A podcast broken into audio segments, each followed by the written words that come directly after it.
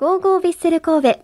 この番組は、神戸トヨペット、ワコーレマンションシリーズの和田光さんと共にお送りします。ビッセル、ビギナー辞典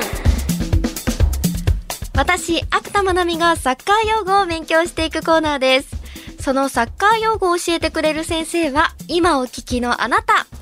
毎週一つお題を出しますので、そのサッカー用語の説明文章を送ってください。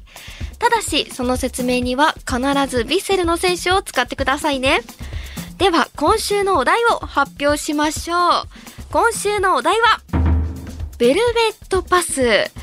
私の考えるベルベットパスはですね、まあ、ベルベット生地なんか高級そうなツヤツヤのカーテンとかがそういうベルベット生地っていうのかなって思うので、まあ、カーテンから取って、カーテンのひだがあるじゃないですか。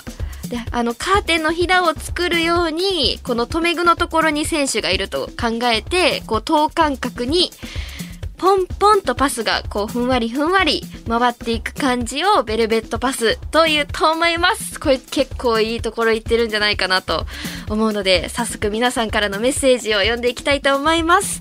えー、まずは、奈良県にお住まいの正弘さんからいいてます。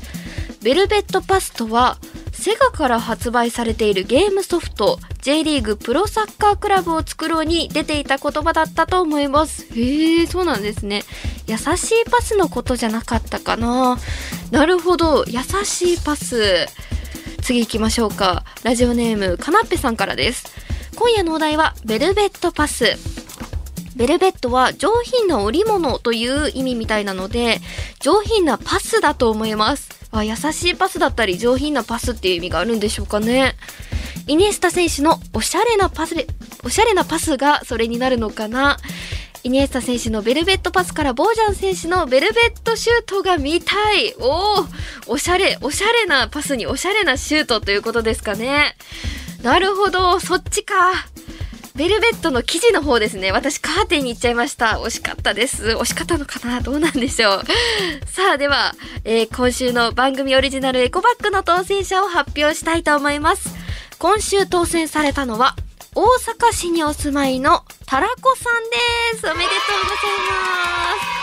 タラコさんからのメッセージをご紹介しますね。ベルベットパスとは、布のように滑らかで優しいパス。山口蛍選手かイニエスタ選手のパスのようなといただいてます。なるほど、柔らかい。ベルベット生地のようなパスが出たら、あれはベルベットパスやなっていう風に見たらいいということですかね。ありがとうございます。では、来週のお題を目の前のボックスから引いていきたいと思います。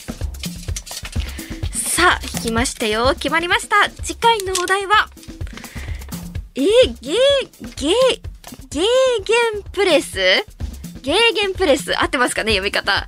ゲーゲンプレスです。えー、全然わからないな皆さんメッセージ送ってくださいね。お便りはこちらまで。